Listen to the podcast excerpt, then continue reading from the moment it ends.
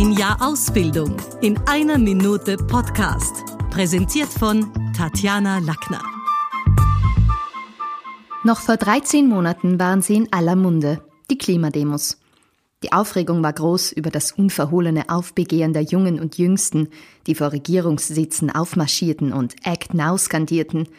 Die öffentliche Meinung zu Fridays for Future schwankte zwischen endlich wieder eine politische Jugend und blauäugige Schulschwänzer. Währenddessen machte sich heimlich ein kleines Virus auf den Weg vom Tier zum Mensch, von seinem Wirt vertrieben durch Vernichtung natürlichen Lebensraums. Doch nochmal zurück zu den jungen Leuten auf der Klimademo von vorher.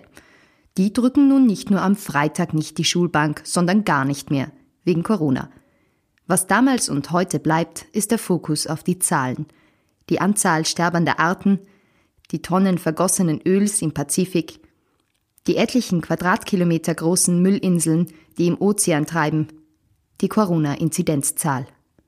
Überschattet wird dies alles von der einzig wahren Maßeinheit, der Zahl der Wählerstimmen.